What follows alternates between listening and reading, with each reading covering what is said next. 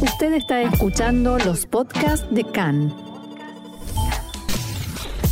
CAN, Radio Nacional de Israel. Hoy martes 31 de mayo, primero del mes de Nisan, estos son nuestros titulares. Grave advertencia de no viajar a Turquía y a otros países, nuevas revelaciones. Irán eleva los decibeles de las amenazas contra Israel en venganza por la muerte de Sayyad Jodaí de la Guardia Revolucionaria. 20.000 docentes, padres y alumnos en la manifestación de ayer en reclamo de aumentos salariales.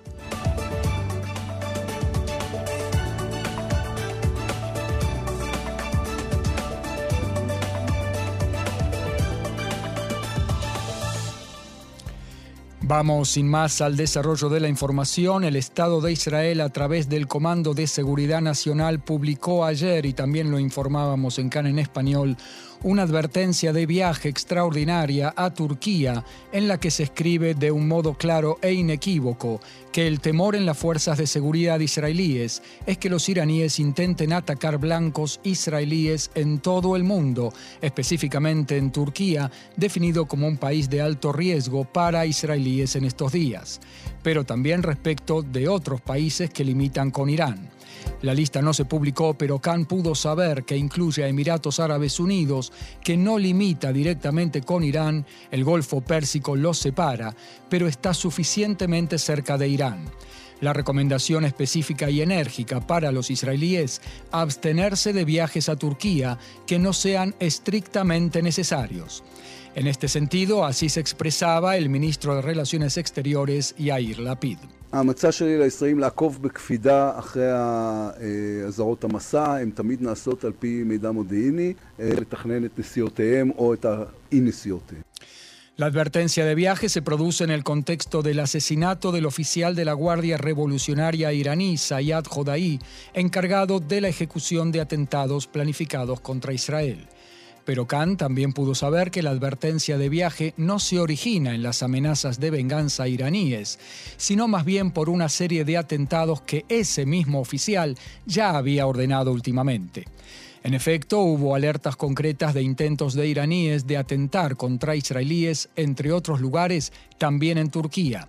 El Mossad logró frustrar tres de estos intentos en Turquía y en otros países.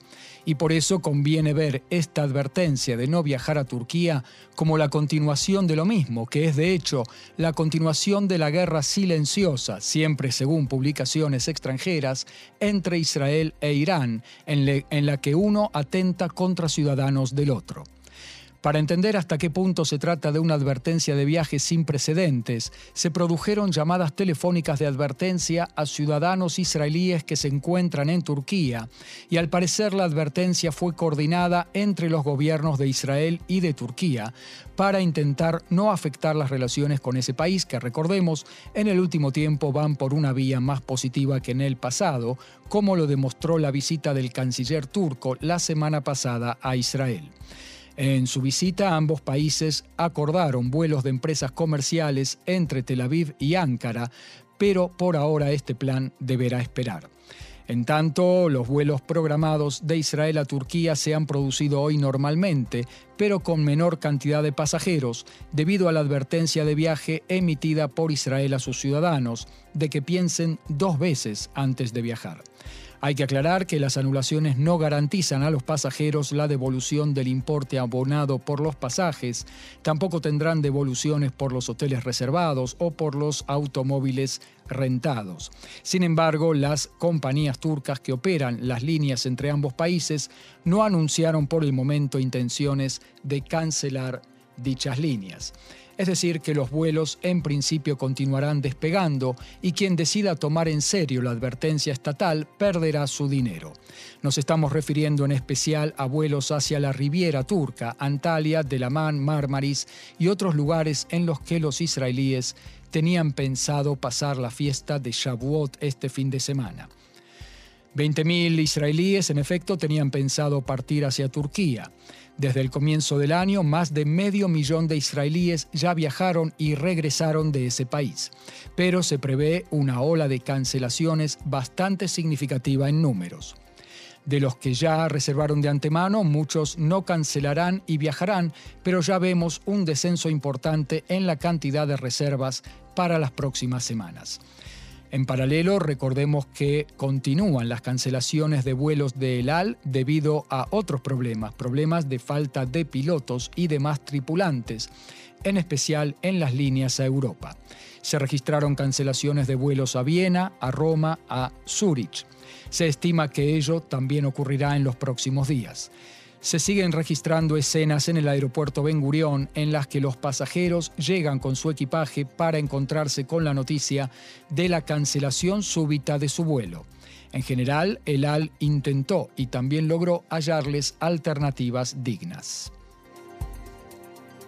Otro tema, Irán en tanto aumenta los decibeles de sus amenazas contra Israel y dice que los altos funcionarios en el régimen israelí deben estar preocupados incluso en sus camas. En rueda de prensa en Teherán dijo el portavoz del Ministerio de Relaciones Exteriores iraní que, abro comillas, nosotros sabemos quién asesinó la semana pasada al alto oficial de la Guardia Revolucionaria, Hassan Sayed Jodaí.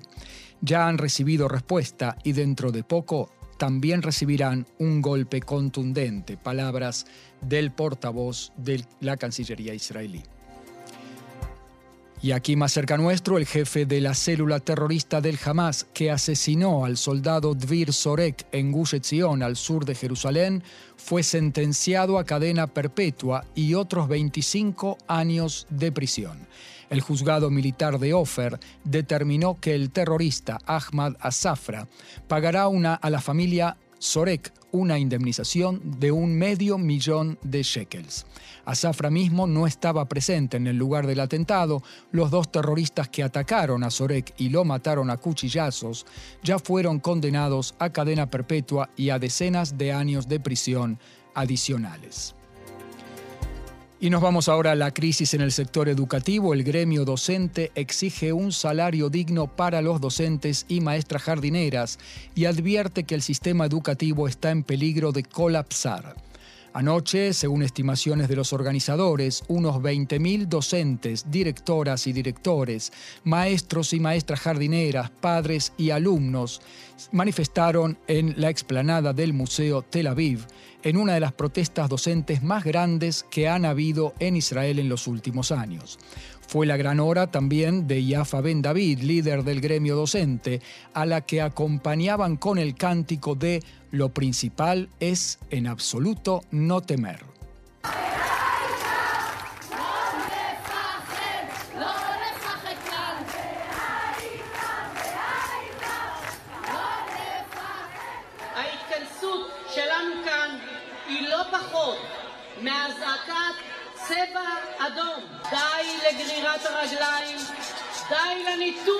Nuestra reunión aquí hoy, ni más ni menos, es una alarma de guerra.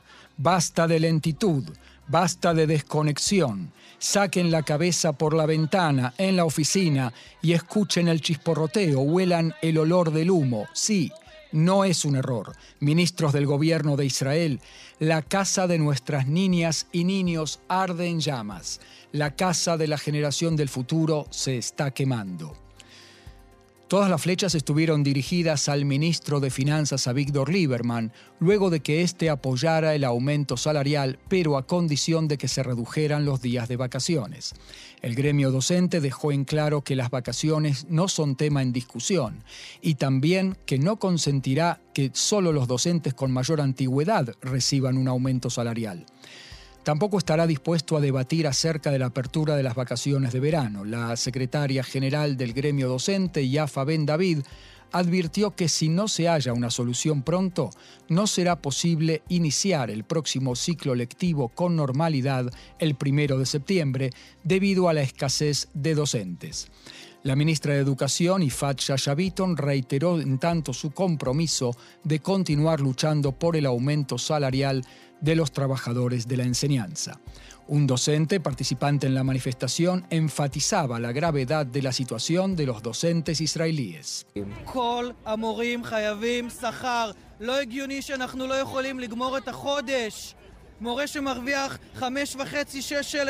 Todos los docentes tienen que tener salario digno. No es lógico que no podamos llegar a fin de mes. Un docente principiante que gana 5.500, 6.000 shekels. Esa es una humillación. ¿Qué es esa humillación en nuestro país? ¿Cómo puede ser semejante cosa que un empleado de McDonald's gane más que yo? ¿Qué es esto? Despierten allí en el gobierno, despierten. Este jueves se reunirán nuevamente las partes. Los docentes llegan fortalecidos después de esta manifestación gigante de anoche y exigirán ante todo el aumento salarial para los docentes que recién empiezan. Yafa Ben David exigirá un salario inicial de 10.000 shekels. Hoy en día se encuentran alrededor de 7.000 shekels bruto, 5.500 neto en el mejor de los casos. Cambio de tema, el desastre de la Ilulá, la fiesta del Akba Omer en 2021 en Merón, en el que 45 personas perdieron la vida. El exministro del Interior en el momento del accidente y actual diputado Amir Ohana del Likud dijo en la comisión investigadora estatal que había un real temor por hacinamiento como lo hay cada año. Según él, nadie advirtió contra un posible incidente que no se supiera atender de modo acorde. Ojana agregó que creía entonces, y lo sigue creyendo hoy, que no había justificativo alguno en ese momento para cancelar el evento. A la pregunta de los miembros de la comisión de si pudiera conducirse de otra manera, lo haría, Amir Ojana dijo que no. Dijo que él, el jefe de la policía y el comisario de distrito invirtieron todas sus capacidades y siguieron un protocolo establecido y correcto. Israel y Emiratos Árabes Unidos firmaron un acuerdo de libre comercio. Se prevé que el acuerdo aumentará el volumen comercial entre ambos países a unos 5 mil millones de dólares en el lapso de cinco años. En la ceremonia de firma del acuerdo participaron la ministra de Economía, Orna Barbivay, y su par emiratí, Abdallah Bintuk El Mari.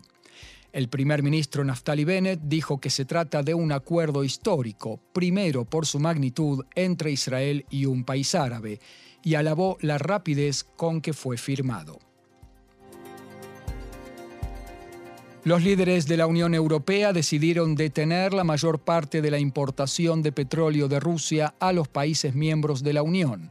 El titular del Consejo Europeo, Charles Michel, dijo que la medida reducirá de modo inmediato el alcance de la importación de petróleo ruso en dos tercios y afectará de modo concreto sus fuentes de financiación de la guerra en Ucrania.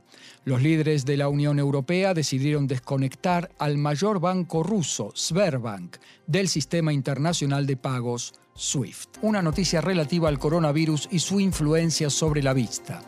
Una investigación israelí revela que durante la pandemia se triplicó el número de quienes padecieron la enfermedad ocular RSC, la, la retinopatía serosa central. Los investigadores del hospital Asuta de Ashdod probaron la hipótesis de que existe relación entre la tensión y el pánico por un lado y el descenso de la visión por el otro resultó ser que con el descenso del índice de contagios de coronavirus en Israel, se redujo también la, frecuencia de la enfermedad RSC.